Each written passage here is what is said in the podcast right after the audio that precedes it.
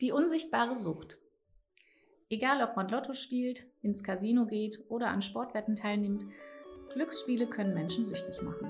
Wo Betroffene Hilfe und Unterstützung erhalten können, werden wir heute erfahren. Herzlich willkommen zum Mittelpunkt Mensch der Caritas Münster. Mein Name ist Marte Woltering und wir wollen uns heute mit dieser Thematik beschäftigen. Ich freue mich, unseren heutigen Gast Verena Fieke begrüßen zu dürfen. Hallo. Hallo Verena. Ähm, welche Menschen kommen zu dir? Mit welchen Problemen oder Sorgen beschäftigen sie sich?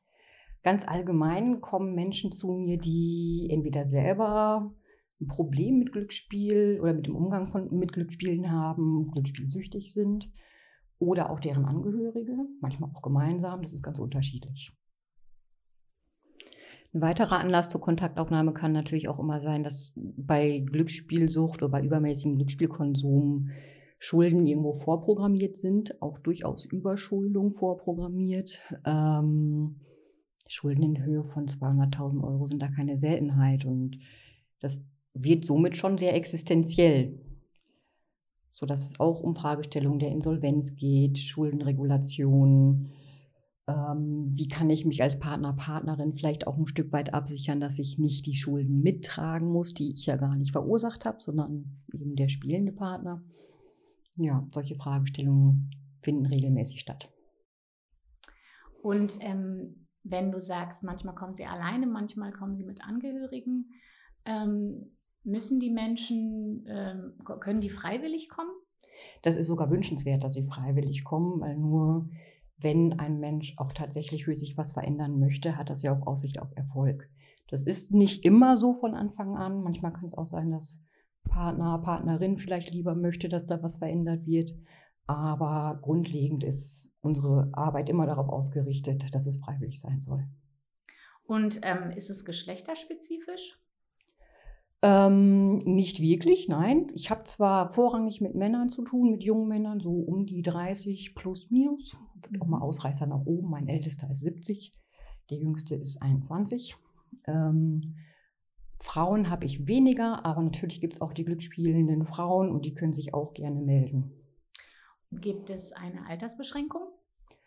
Wir bieten unsere Beratungstätigkeit ab dem Alter von ganz offiziell 27 an. Für mhm. Erwachsene sind wir zuständig. Liegt einfach daran, dass wir nicht zu früh diesen Suchtstempel aufdrücken möchten, weil der natürlich auch nicht sehr angenehm ist. Mhm. Also das heißt, es können sich auch Angehörige, die betroffen sind, durch ihre Partner oder Freunde bei dir melden und ähm, dann eine Beratung in Anspruch nehmen. Genau, genau. Da geht es dann viel um Fragestellungen, was kann ich vielleicht tun, damit äh, mein Partner, meine Partnerin da was verändert oder auch für sich selber zu gucken, wie finde ich einen vernünftigen Umgang damit, wie grenze ich mich vielleicht auch ein Stück weit ab, mhm. dass ich selber nicht über die Erkrankung meines Partners, meiner Partnerin daran zerbreche, meinetwegen. Okay. Welche der unsichtbaren Süchte kommt häufig vor? Der Klassiker sind immer noch die altbekannten Automatenspiele, wie sie in jeglicher Spielhalle zu finden sind. Genauso aber auch inzwischen der große Markt der Online-Casinos mhm. ähm, und Sportwetten ganz viel.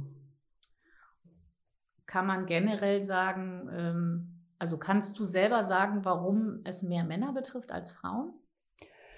Ähm, Glücksspiel ist schon so eine Männerdomäne irgendwo, dass da viel assoziiert wird mit Männlichkeit. Der Mann ist der Macher, der hat das drauf bei den Sportwetten, äh, ist vielleicht generell so ein Zockercharakter, wenn man das so sagen möchte oder so sagen kann. Ähm, da werden viele Klischees angewendet, die vielleicht gar nicht so sehr zu halten sind im letzten Schritt. Hm.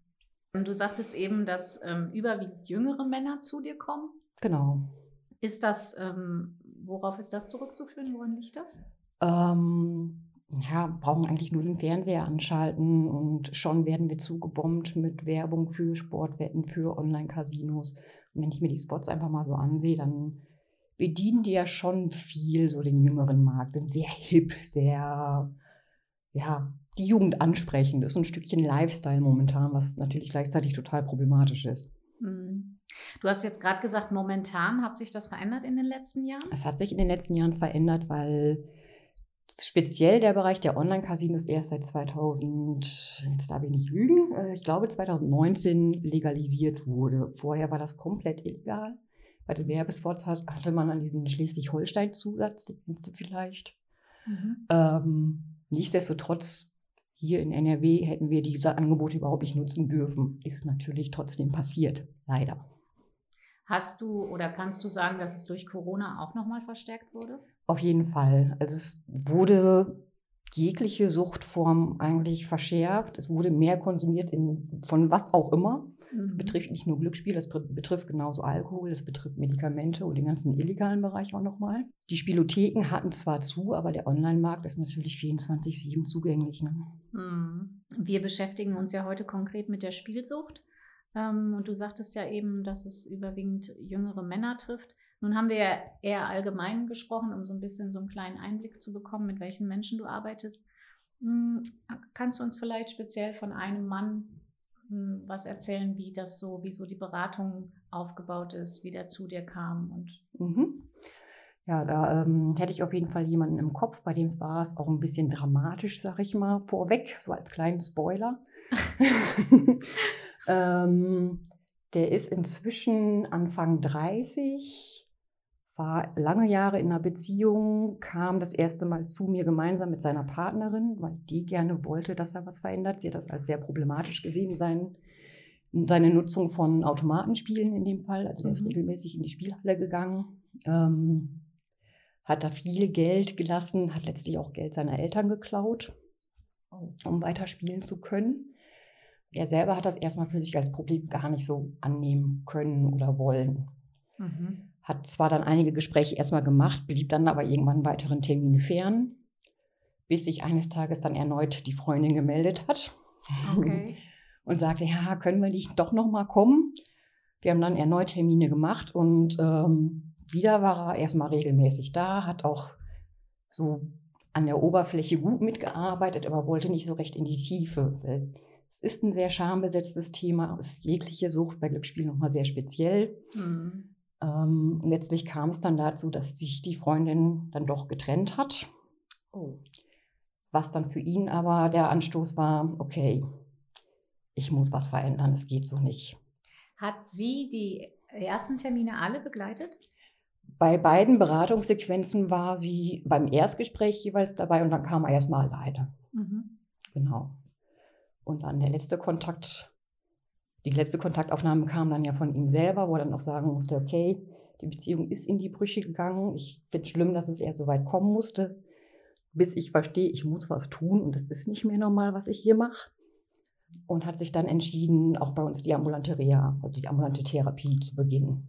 Mhm. Also das heißt, ähm, die Kunden kommen zu dir und machen erstmal nur Beratungsgespräche und dann habt ihr die Möglichkeit, ähm, in eine Reha einzusteigen, oder? Genau. Ähm, es gibt unterschiedliche Möglichkeiten, sei es, dass man eine stationäre Reha anstrebt oder eben auch ambulant. Auf äh, nicht ganz so Bürokratiedeutsch würde man einfach sagen ambulante oder stationäre Therapie. Mhm. Nichts anderes ist es nämlich. Da wird dann gemeinsam geschaut, was ist der passende Weg für den jeweiligen Menschen, der kommt, weil es für den Menschen passen muss, nicht für mich. Und ähm, ist es manchmal auch so, dass die Beratungsgespräche ausreichen? Das kommt auch öfter vor, ja. Okay. Dass wir gewisse Gespräche Anzahl durchführen und merken, okay, die Erkrankung ist meinetwegen noch nicht so manifest. Da ist äh, viel noch zu erreichen, eben durch die Gespräche in der Beratung erstmal und dann kann der Mensch seiner Wege wieder ziehen. Und letztlich ist es auch so, selbst wenn Beratung oder Therapie beendet ist, die Tür ist trotzdem noch offen, man kann sich jederzeit erneut melden. Und das war bei ihm ja auch der Fall. Genau, das war der Fall. Also das heißt, die Freundin hatte sich letztendlich getrennt. Er hat es nicht in den Griff bekommen. Ich sage das mhm. jetzt mal so salopp. Ja. Und er hat sich aber dann nicht hängen lassen, sondern hat gesagt, so und jetzt erst recht. Genau, das war dann für ihn tatsächlich der Anstoß.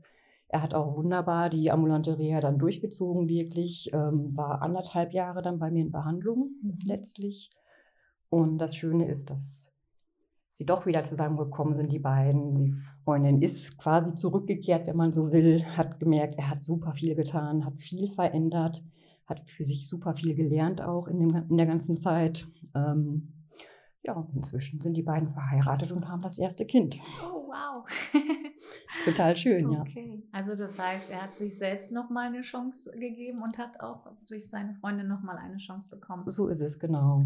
Okay. Das ist jetzt ein Happy End Das in ist dem ein Happy Sinne. End, ja. Ist wahrscheinlich auch nicht immer der Fall, ne? Nee, natürlich ist es nicht immer der Fall, aber ich meine, was in Therapie passiert, ist letztlich nichts Weltbewegendes. Es ist, ich habe die Möglichkeit, mich auszutauschen mit Menschen, die genau dasselbe erfahren haben. Die sitzen im selben Boot, sich zu reflektieren, was jedem Menschen gut tut, Mhm. auch ohne Glücksspielproblem. Mhm. Ähm, ja, und dann zu schauen, okay, was brauche ich eigentlich zur Zufriedenheit in meinem Leben und das durchführen zu können dann. Das ist das, was in Therapie letztlich so passiert. Also das heißt, du hast ja gesagt, ähm, dass der Austausch mit, äh, der Austausch mit anderen stattfindet. Ist es eine Gruppentherapie? Es ist gemischt. Also es äh, so aufgebaut bei uns die ambulante Reha, dass wir einmal in der Woche eine Gruppensitzung haben. Die geht 100 Minuten, die ist bei mir jetzt immer mittwochs abends. Und zusätzlich dazu im Schnitt alle 14 Tage noch ein Einzelgespräch. Oder auch Paargespräch bei Bedarf. Und er hat es in vollem Umfang für sich genutzt, bis irgendwann der Zeitpunkt war, wo ihr beide entschieden habt, dass er jetzt alleine zurechtkommt, oder? Genau. Ähm, es war so, dass er die Therapie sogar noch verlängert hatte. Ursprünglich ist so so die Zeit etwa ein Jahr, was man kalkulieren kann für die Therapie. Wir haben dann noch eine Verlängerung beantragt, weil er für sich gesagt hat, nee, es tut mir einfach noch immer so gut und zur Stabilisierung hilft mir das weiterhin. Ich möchte weitermachen und hat dann im vollen Umfang die Einheiten, die wir bewilligt bekommen haben, auch durchgeführt. Wie geht's der Familie heute?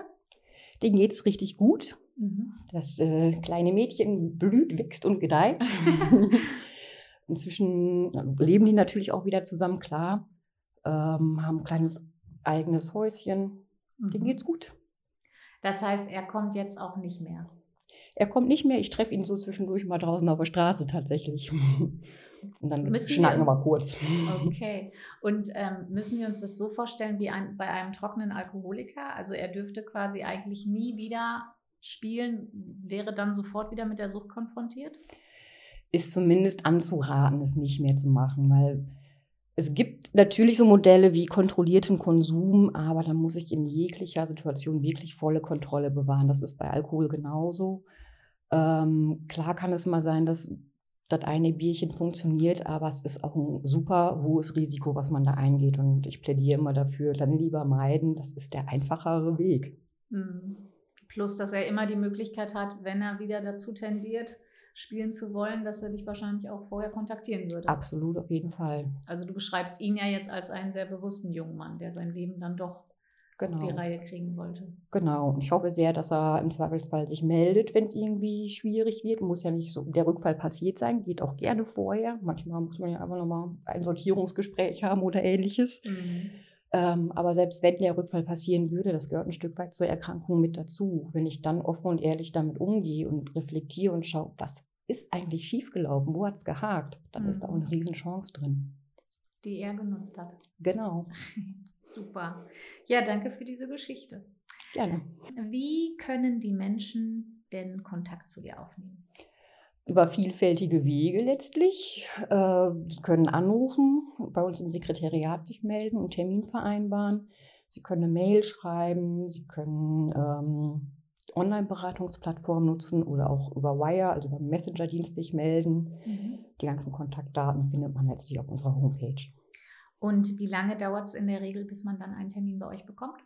Wir bemühen uns, dass innerhalb einer Woche auf jeden Fall das Erstgespräch stattfindet und dann wird weiter geplant, je nach Kalenderlage und wie der jeweilige Mensch so Zeit hat.